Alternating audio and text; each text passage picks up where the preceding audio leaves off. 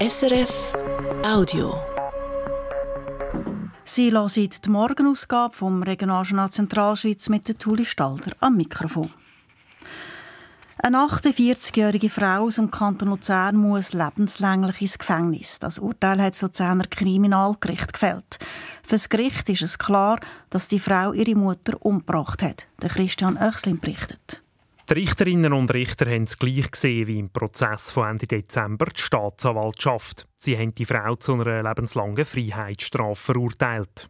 Der Frau ist vorgeworfen worden, sie habe zuerst im Januar 2020 probiert, ihre Mutter zu vergiften. Ein paar Monate später hat die Frau dann ihre Mutter erwürgt. Das Gericht schreibt, sie sei dabei besonders skrupellos, heimtückisch und brutal vorgegangen. Als Motiv hat die Staatsanwaltschaft während dem Prozess finanzielle Gründe angegeben.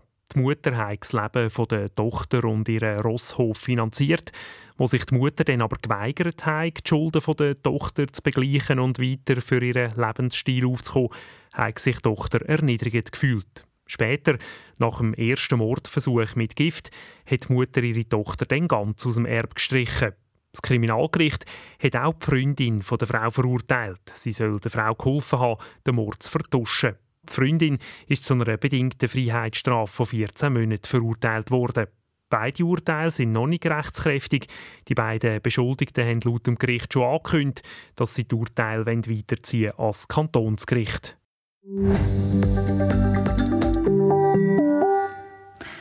Das Eschholzmatt Marbach im Luzerner Entlebuch ist gestern ein Wohnhaus abgebrannt. Dabei sind drei Menschen gestorben. Zwei weitere sind lebensbedrohlich verletzt worden, jemand leicht.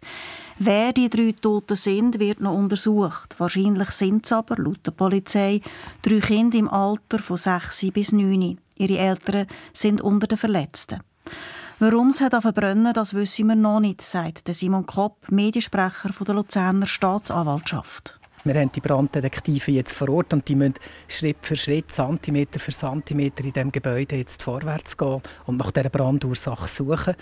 Ähm, und natürlich wird ein grosses Interesse daran sein, was Brandursache ist, aber da dürfen wir jetzt auch nicht spekulieren.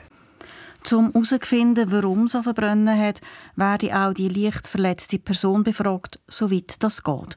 Sie wird aktuell psychologisch betreut. Die Kantonsschule Rüssbühl soll erweitert werden. Der Luzerner Regierungsrat beantragt darum beim Parlament einen Planungskredit von gut 5 Millionen Franken. Der Raum im Hauptgebäude ist knapp, darum ist auch ein Neubau geplant. Der soll in der Nähe vom Hauptgebäude gebaut werden. Vorgesehen sind unter anderem 30 Klassenzimmer und eine Dreifachturnhalle. Bis jetzt haben wir die Sportanlage Ruppingen für 30'000 Franken im Jahr dazu mieten. Auch soll die Mensa vergrößert werden. Der Regierungsrat rechnet mit Investitionen von gut 83 Millionen Franken. Der Baukredit der kommt dann vor das Volk, voraussichtlich im 2026.